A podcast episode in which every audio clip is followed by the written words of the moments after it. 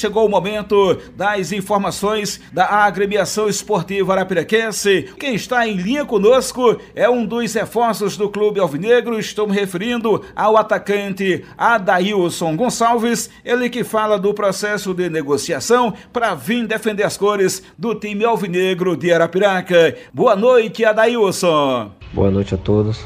É, eu ainda estava no Central quando a diretoria do ASA entrou em contato e até então eu tinha algumas propostas, mas quando eu soube do interesse do ASA, eu não pensei duas vezes. Fiquei muito feliz e contente, né?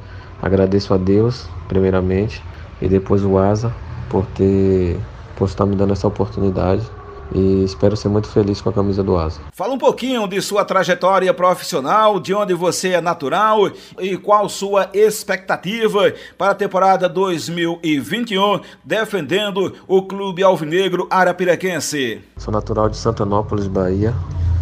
É, iniciei minha carreira no América de Morrinhos, clube do estado do Goiás. Foi o clube que me revelou e tive passagem por alguns clubes do mesmo estado, como Grêmio Anápolis, Morrinhos, Jaraguá. No ano 2019 tive uma passagem pelo Jacuipense e por último agora no Central. Minhas expectativas são as melhores possíveis. Espero alcançar todos os objetivos almejados pelo clube. Né? Espero fazer muitos gols e dar muita alegria a essa torcida. Agora, se possível, um pouquinho de suas características, meu caro Adailson. Então, eu sou um extremo, né?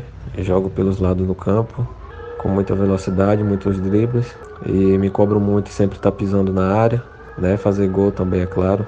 E espero assim com minhas características ajudar meus companheiros dentro de campo. Já tem previsão de chegada em Arapiraca e qual a mensagem que você deixa para a nação alvinegra, Dailson? Sobre minha chegada em Arapiraca ainda estou discutindo com a diretoria e o recado que deixo para o torcedor é que estou muito feliz e motivado e vou trabalhar muito e espero junto aos meus companheiros que possamos dar toda a alegria que essa torcida apaixonada merece e outras informações do Fantasma Lagoano, o Nazário Júnior destaca na próxima segunda-feira aqui na Pajussara FM, porque a partir de agora entro em regime de férias. Forte abraço, minha gente! Boa noite, Brasil!